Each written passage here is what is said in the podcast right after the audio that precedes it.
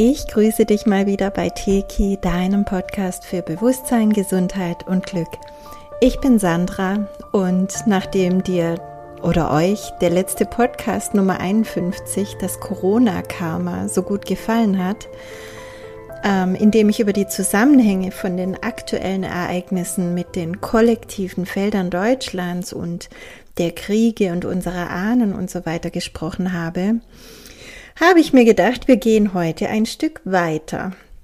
Und zwar zum Thema Atlantis als kollektives Urtrauma. In meinem Buch Involution habe ich die Geschehnisse um Atlantis und seinen Untergang aus dem Blickwinkel meiner persönlichen Erinnerungen beschrieben und werde euch heute den einen oder anderen Auszug noch daraus vorlesen.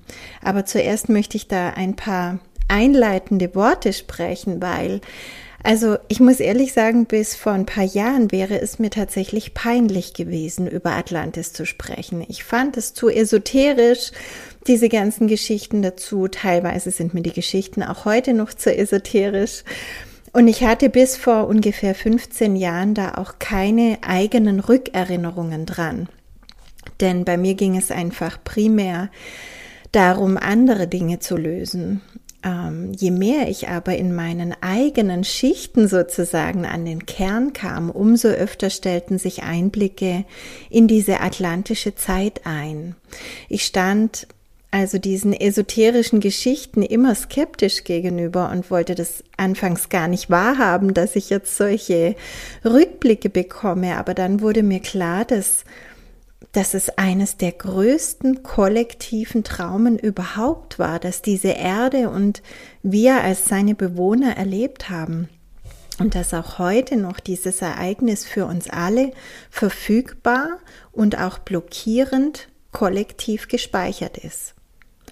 Und nachdem ich es bei mir aufgelöst habe und das ein Riesendurchbruch für mich war in, in vielen Lebensbereichen, habe ich begonnen, in Einzelsitzungen bei anderen Menschen so nach diesem kollektiven Urtrauma zu schauen und bei denen hat sich dann auch teilweise unglaubliche Schwingungserhöhung eingestellt. Und dann bin ich dazu übergegangen, diese Übung auch im TK3-Seminar anzuwenden. Nicht nur alleine, sondern wirklich auch in Verbindung mit anderen Übungen. Zuvor muss die DNS aktiviert sein und so weiter. Also es funktioniert nicht so gut mit der Rückverbindung und allem, was wir da machen, wenn wir nicht vorgearbeitet haben. Ja, aber im TK3 Seminar ist diese Vorarbeit schon getan und da machen wir eben wirklich so richtig dieses Trauma löschen, diese äh, Rückverbindung wieder mit der göttlichen Matrix und dann auch die, die Rückverbindung mit den Elementen, das sich wieder auf allen Ebenen erfahren, in allen Zeiten gewahrt zu sein und so weiter. Und das haben wir jetzt natürlich in zehn, zwölf Jahren, ich weiß gar nicht, wie lange wir das schon machen in den Seminaren, mit unglaublich vielen Menschen gemacht. Und es hat sich natürlich in dieser Zeit ähm, in den Erzählrunden ein Puzzlestück so zum nächsten gefügt und die, die Seminarteilnehmer hatten auch ihre Rückerinnerungen und haben berichtet, was sie wahrgenommen haben. Und ich habe immer mehr festgestellt, wie sehr sich das deckt. Also von den Ereignissen, die man wahrgenommen hat, aber auch bis hin zu Einzelheiten. Eben auch, dass damals nicht alles nur Holzschiffe waren, sondern auch es Hochtechnik gab und sogar wie die Menschen angezogen waren und so. Das haben wir alle ungefähr gleich gesehen und so hat sich natürlich ein sehr schlüssiges Bild in all den Jahren entwickelt, das sich auch heute noch ständig erweitert. Und ich habe in den letzten Jahren auch einige Bücher zu diesem Thema gelesen und gemerkt, dass es Menschen auf der ganzen Welt gibt, die sich gerade, gerade jetzt, gerade in der heutigen Zeit beginnen zu erinnern oder sich auch schon länger erinnern. Und es gibt ja seit über 100 Jahren umfangreiche dokumentierte Forschungen dazu, die teilweise auch wirklich unterdrückt wurden. Und wir wissen ja, das, was unterdrückt wird, ist besonders beachtenswert in der Regel. ja, kommen wir mal zu dem Thema Untergang und Aufstieg. Also wie ich in diesem Podcast Nummer 51, das Corona-Karma, eben auch erwähnt habe, ist es in der Natur eines unerlösten Traumas, egal ob persönlich oder kollektiv, sich auf eine Art zu reinszenieren, um dann endlich erlöst zu werden.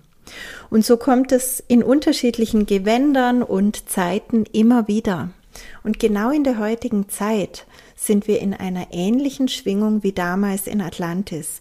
Nur dieses Mal praktisch im aufsteigenden Zeitalter, also diese 13.000 Jahre aufsteigendes und fallendes Zeitalter, während wir damals praktisch im absteigenden Zeitalter waren.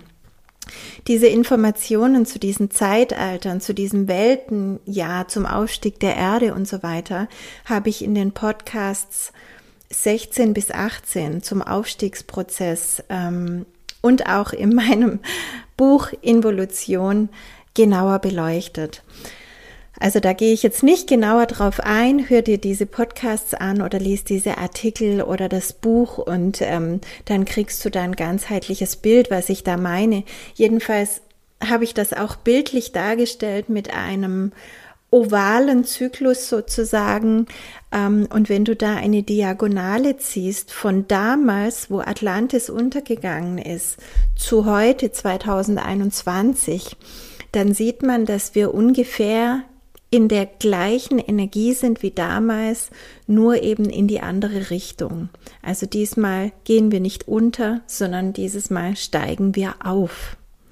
Und das bedeutet, dass diese Energien und das Öffnen dieser kollektiven Felder gerade heute durchaus Sinn macht, denn das ist wirklich ein, ein grandioses Angebot an uns alle, dieses große kollektive Trauma zu transformieren und damit natürlich auch die heutige Zeitlinie zu erhöhen, zu festigen und zu bestätigen.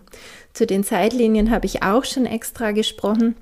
Es ist eben nicht immer nur so, dass wir, zack, einfach eine Stufe höher kommen in, in unserer Spirale sozusagen, sondern dass es da durchaus auch niedrigere Zeitlinien gibt, für die man die nächsten paar tausend Jahre auf denen man für die nächsten paar tausend Jahre praktisch landen kann. Und deswegen ist es jetzt wichtig, dass wir nicht nur sagen, oh ja, ähm, durch die kosmischen Energien und durch diesen großen Prozess sind wir ja sowieso alle ähm, richtig und wird schon alles für uns gemacht, sondern dass wir da wirklich schon auch ähm, aktiv an dieser Schwingungserhöhung mitarbeiten.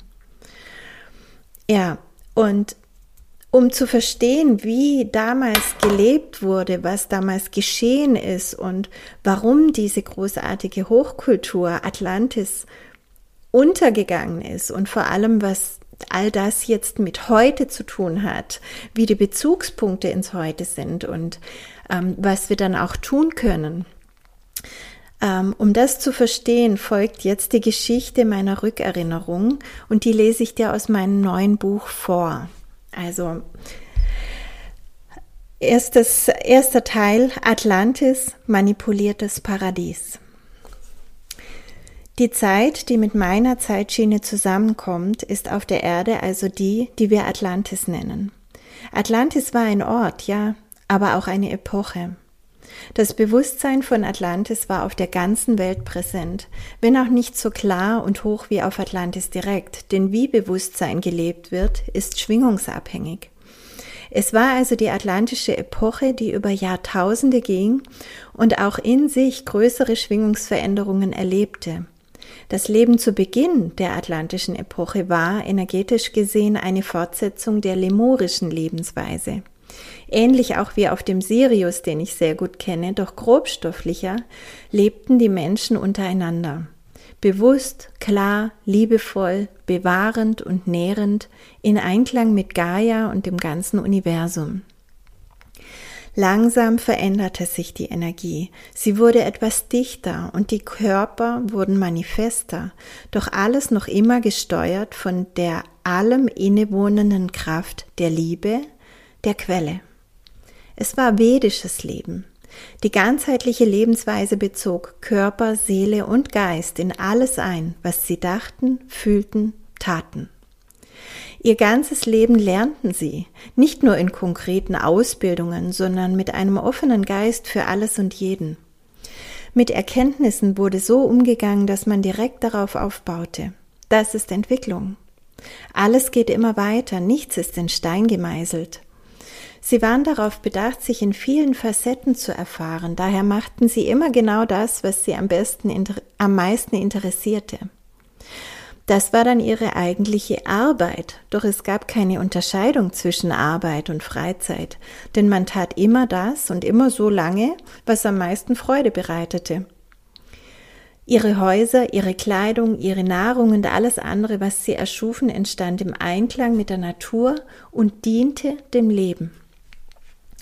Veränderungen in vielen Formen brachten es mit sich, dass erste Asuras, was Asuras sind, erkläre ich im Buch genauer. Kurz gesagt geht es um unlichte Wesen. Also, dass die Asuras ihren Weg zur Erde fanden. Anfangs noch stark in der Unterzahl waren sie für die Menschen wie Gestrandete, und da keiner etwas Schlechtes erwartete, durften die Asuras bleiben und sich vermehren. Doch mit ihnen vermehrte sich auch die niedrige Schwingung, sie säten Zweifel und Negativität, wo sie nur konnten. Schnell nennen, nennen wir das Böse, doch es entsprach schlichtweg ihrer Natur. Sie lebten einfach das, was sie kannten und übten damit Einfluss auf die Menschen aus. Aus tiefstem Vertrauen in das Leben selbst wurde Zweifel, aus Zweifel wurde Kontrolle. Das menschliche Ego entartete immer mehr und begann sein Eigenleben, trennte sich also vom wahren Selbst. Menschen verstanden sich immer mehr als Individuen, was einerseits spannend war, sich andererseits aber auf dem Gefühl des Getrenntseins, auch dem Gefühl des Getrenntseins näherte. Zwar war die Verbindung, das All-Eins-Sein noch spürbar, doch es war nicht mehr so greifbar, und da es bisher nicht in Frage gestellt wurde, hatte man noch keinen Namen dafür. Dieser Zustand ist vergleichbar mit einem Baby, das aus dem immer behüteten Bauch der Mutter in ein Leben geboren wird, in dem es auch Schmerz, Angst, Verzicht und so weiter erleben kann. Nur sehr, sehr langsam. Es geschah über mehrere Generationen, sodass die Akzeptanz nach und nach stieg. Wenn ihr nicht werdet wie die Kinder, könnt ihr nicht ins Reich Gottes eintreten. Dieses Zitat von Jesus besagt eben, Genau das, nämlich dass wir einmal diese Unschuld verloren haben, diese kindliche Neugier, dieses vollkommene Urvertrauen, diese bedingungslose Liebe, dieses Nicht-Urteilen. In gewisser Weise gehen wir alle durch diesen Fall im Laufe einer Inkarnation, genauso wie in den großen Zyklen. Die Unschuld des Kindes geht verloren, wir können Irrwege erforschen, doch auf höherer Erfahrungsebene und wenn wir die Liebe und Vergebung wieder in uns verwirklichen, können wir wieder in diese Unschuld eintauchen. Nichts ist verloren, nur manchmal für eine Weile nicht erreichbar. Dieses Getrenntsein erstreckte sich auch auf das Zusammenleben mit den Tieren und der Natur.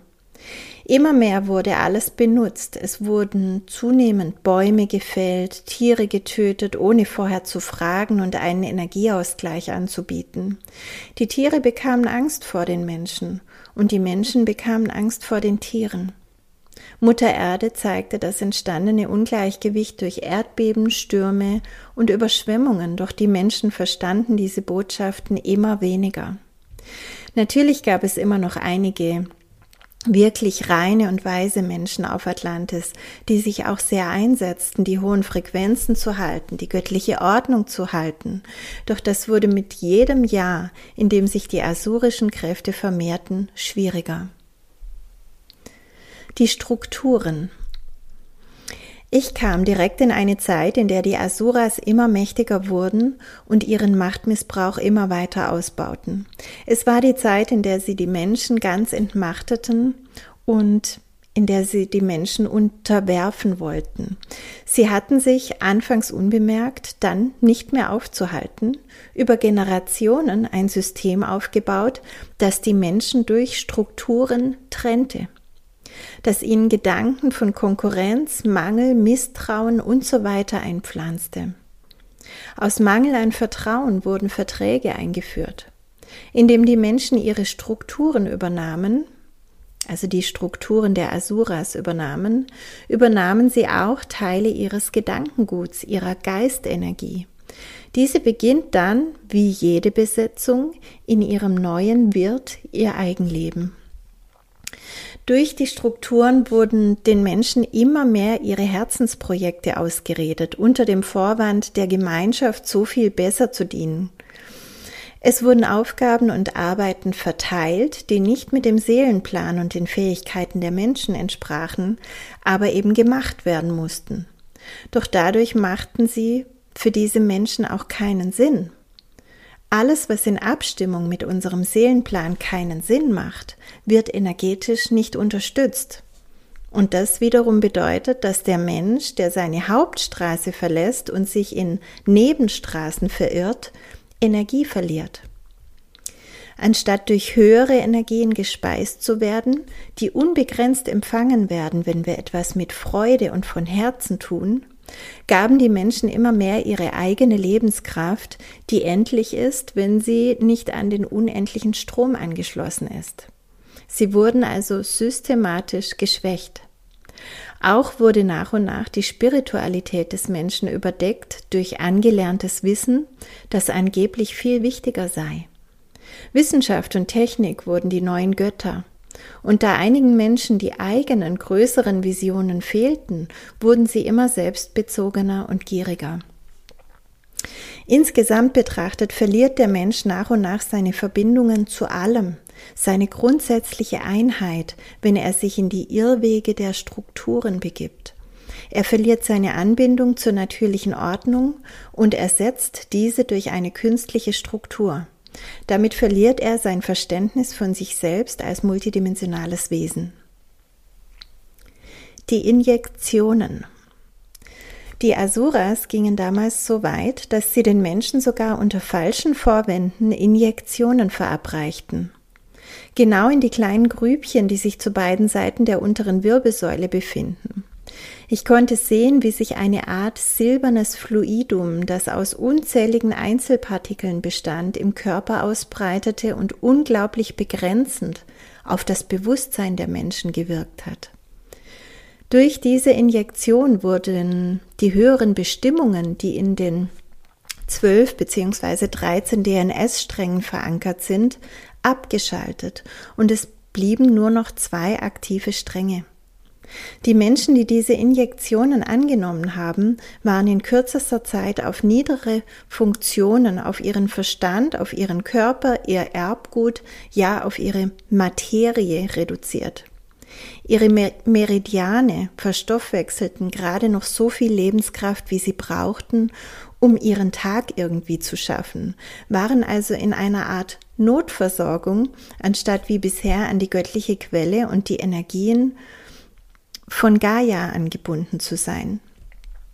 Für uns höher entwickelte Wesen war es ein Schock, das mit anzusehen, denn Menschen, die man vorher kannte, agierten auf einmal weit unter ihren bisherigen Möglichkeiten. Sie wurden extrem programmierbar, manipulierbar und damit steuerbar. Da die Asuras genau das beabsichtigt hatten und wir anderen gar kein Interesse an Macht hatten, war es für sie ein leichtes, das immer mehr auszubauen und umzusetzen. Es hatte noch nicht alle Menschen getroffen und bei manchen wirkte die Injektion auch nicht so stark wie bei anderen, da die Erde ja bereits zu dieser Zeit durch unterschiedlichste Arten unterschiedlichster Planeten besiedelt war zwar alle in einem menschlichen Körper, doch durch unterschiedliche Grundenergien und Programmierungen wurden auch die menschlichen Körper unterschiedlich informiert. Auch die unterschiedlichen Blutgruppen reagierten verschieden auf die Eingriffe. Getäuschte Rebellen Natürlich gab es auch Rebellen, die gegen das inzwischen korrupte und lebensfeindliche System kämpften. Doch da die Asuras sehr geschickt und strukturiert voran, vorgegangen waren, war ihr Netz aus Strukturen, Gesetzen und verstrickten Beziehungen sehr dicht. Ihre Posten waren sehr geschickt besetzt. Derweil war sie, waren sich die Rebellen nicht einig, wogegen sie sich als erstes auflehnen sollten. Viele waren gegen die Kriege, die Atlantis mit anderen Ländern zu führen begann, viele gegen die Injektionen, andere wieder gegen die Ausbeutung der Natur, der Tiere, wieder andere gegen den Missbrauch der einst so lichtvollen Techniken. So bekämpften sich die Atlanter teilweise gegenseitig, anstatt gemeinsam stabil für das Gute zu stehen und die Kleinigkeiten später zu klären. Die Parallelgesellschaft. Doch es gab auch uns, die Parallelgesellschaft, die verstanden, was hier geschah und dafür einstanden, die höheren Schwingungen zu erhalten. Atlantis war das spirituelle Zentrum der damaligen Erde. Es gab auf der ganzen Erde verteilt, vor allem entlang der Erdmeridiane, Länder und Städte, die ähnlich lebten und mit denen die Bewohner von Atlantis in Austausch standen. Geistig jedoch auch durch Reisen dorthin und Besucher von dort. Es war also wie eine Hauptstadt der damaligen Erde. In Atlantis konzentrierte sich die Energie, die auch ausgesandt wurde, wurde und regelmäßig wurden auch Treffen in Atlantis abgehalten. Man inspirierte sich gegenseitig, hatte eine Konzentration an Wissenschaftlern und vernetzten Spirituellen, die eine Art Rat bildeten, um über manche Dinge gemeinsam zu entscheiden. Dies aber niemals über die Bevölkerung hinweg, sondern immer im Einklang mit allem Leben. Da wir alle in Einklang mit der Natur, mit den Tieren, Menschen und auch anderen Rassen, also anderer Planeten, lebten, und in tiefer Fülle und Wachstum dachten und handelten, gab es keine größeren Unstimmigkeiten unter uns. Doch wir merkten natürlich, dass es nach und nach Störungen in der Technik gab, dass wir sozusagen abgehört wurden. Ja, es ging sogar so weit, dass unsere Treffen immer mehr unterwandert wurden und sich unsere Kreise dadurch immer mehr verkleinerten und lokalisierten. Die Transmitter. Atlantis bestand aus mehreren Teilen. Es gab eine große Oberinsel mit Hauptsitz und eine kleinere Unterinsel, die miteinander verbunden waren. Dann noch weitere kleinere Inseln. Die Unterinsel war etwas ländlicher, kleiner. Hier lebten wir. Die Oberinsel war sehr groß und beherbergte den technischen Komplex, wo wir Technologien nutzten, die weit über das Verständnis der nächsten 12.000 Jahre hinausgingen. Mit den Transmittern, die durch viele mächtige programmierte Kristalle wirkten und aussahen wie eine Art riesige Teleskope, konnten wir zu jedem Land oder Ort auf der Welt konzentriert Kontakt aufnehmen und eben auch konzentriert Informationen senden. Gespeist wurden sie alle durch einen riesigen Hauptkristall, der auf der Hauptinsel stand, den Atlantiskristall. Über das weit angelegte Netzwerk wurde auch Strom für ganz Atlantis erzeugt und viele andere Technologien wie zum Beispiel Antigravitationstechnik wurden damit gesteuert. Das Zentrum der Hauptstadt war wie ein gleichschenkeliges Kreuz aus Bäumen und Säulen angeordnet und in dessen Mitte befand sich ein großer Platz, auf dem wir Versammlungen abhalten konnten und ein Gebäude, das den Kristall beherbergte.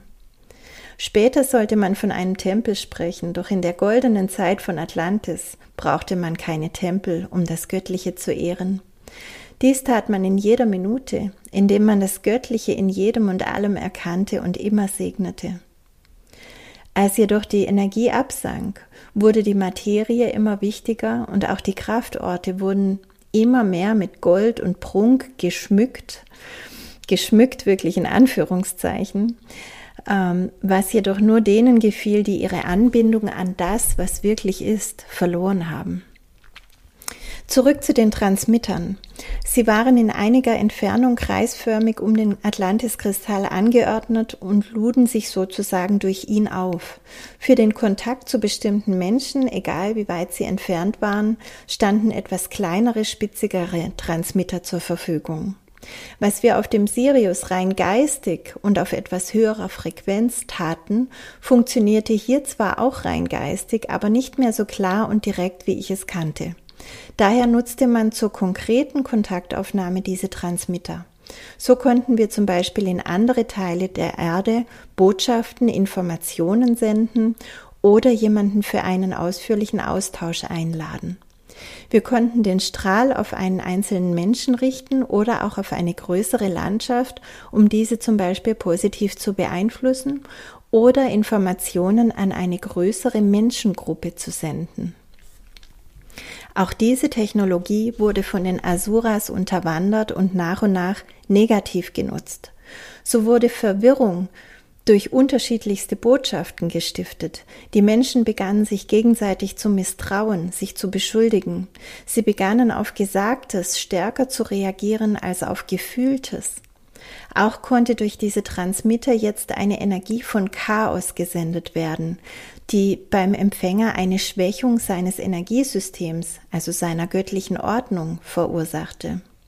Die Menschen verloren dadurch Lebenskraft, die sich die Asuras direkt zuführen konnten. Außerdem brachten die Asuras ihre eigenen Technologien mit, die allesamt lebensfeindlich waren. Die Massenhypnose, die Jahrtausende andauern sollte, hatte begonnen. Von der Zeitrechnung her befinden wir uns knapp 10.000 Jahre vor unserer Zeitrechnung. Ja, kommen wir jetzt noch zum Bezug zum Heute. Also der Text aus dem Buch ist nun zu Ende. Und ich denke mal, bei dir haben schon alleine durch diesen Auszug einige Glöckchen geklingelt, stimmt's? Der Bezug zum Heute ist inzwischen schon sehr gut sichtbar, wenn man mit offenen Augen durch die Welt geht. Ich möchte dir jetzt einfach nur ein paar Stichworte nennen, über die du dann einfach mal nachdenken darfst. Die Transmitter könnten die heutigen Sendemasten sein, die Hochfrequenzstrahlung, HARP, der Mobilfunk, 4G, 5G, 6G, 7G und so weiter. Und die könnten auf ähnliche Weise missbraucht werden. Leicht- und Schwermetalle finden wir heute praktisch überall. In der Luft, in der Nahrung, in Medikamenten, in Injektionen, in unseren Zähnen, in der Kosmetika, in Pfannen und Töpfen und vielem mehr. Und nebenbei bemerkt wird durch diese Metalle, vor allem wenn wir sie in unserem Körper irgendwo haben, die Hochfrequenzstrahlung um ein Vielfaches verstärkt. Die Injektionen können wir vergleichen mit der heutigen Gentechnik und Manipulation der DNS. Und auch dieses Silberfluidum, das ich damals gesehen habe, könnte die heutigen Nanopartikel repräsentieren. Kriege und Waffen, die zum Kali-Yoga gehören, dem Keil, der Zwietracht, und allgemein lebensfeindliche Strukturen und Systeme, die uns nicht erlauben, spontan zu sein, unseren natürlichen Seelenplan zu leben, unsere Lebensenergie wirklich zu halten, das frei zu tun, was für uns richtig ist. Überall werden wir sozusagen reglementiert durch diese Strukturen, die immer straffer gezogen werden. Ich führe das alles jetzt nicht weiter aus. Das tue ich ganz bewusst nicht. Erstens, weil ich das im Buch alles sehr ausführlich gemacht habe und zweitens, weil ich auch dich, lieber Mitmensch, zum Nachdenken anregen möchte. Was kannst du tun? Je nachdem, was du für energetische Werkzeuge zur Verfügung hast, das weiß ich jetzt natürlich nicht. Bestenfalls hast du Teki und dann kannst du sehr viel tun. Mit Teki kannst du zum Beispiel, und das würde ich auch als allererstes empfehlen, dieses kollektive Urtrauma für dich transformieren, was weit über dein eigenes Feld hinaus wirken wird und helfen kann. Du kannst immer wieder fremde Energien transformieren und du kannst an den Verknüpfungen arbeiten, die dich noch in der Angstmatrix halten. Die Angstmatrix habe ich auch in einem anderen Podcast ausführlich erklärt. Die wurde künstlich erschaffen. Und nur wir halten sie noch durch unsere Anhaftungen, wie zum Beispiel Urteilen, Ängste, Sicherheitsbestrebungen und so weiter, überhaupt am Leben. Aber sobald wir all das loslassen, löst sie sich mehr und mehr auf und wir sind wieder mit unserer ursprünglichen, lichtvollen, göttlichen Christusmatrix verbunden. diese ganz natürliche Lichtmatrix, die war immer schon da und wir wussten über lange Zeiträume, ähm, wir wurden, Entschuldigung, wir wurden über lange Zeiträume trainiert, sie nicht mehr zu wählen und uns in der grauen Matrix zu verheddern. Wir haben uns da wirklich verheddert, verwickelt. Und jetzt ist es an uns, diese Verknüpfungen zu erkennen und wieder neu zu wählen. An jedem einzelnen von uns. Was kannst du also tun? Beobachte dich ganz genau im Alltag. Wo hängst du noch in der Angst? Wo verstellst du dich noch, um dazuzugehören?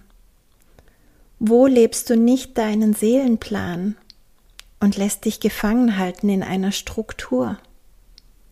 Wo bist du unehrlich? Wo bist du nicht authentisch? Wo baust du auf Sicherheit anstatt zu vertrauen? Transformiere das alles. Es geschieht in dir, nicht da draußen. Und wenn jeder von uns seinen Teil tut, dann reißen wir alle gemeinsam diese Bühne mit ihrem ausgedienten jämmerlichen Schauspiel ab. Danke für deinen Mut, hier und heute mit uns gemeinsam inkarniert zu sein. Komm jetzt in deine Kraft. Wir brauchen dich. Die Welt braucht dich. Danke. Bis bald.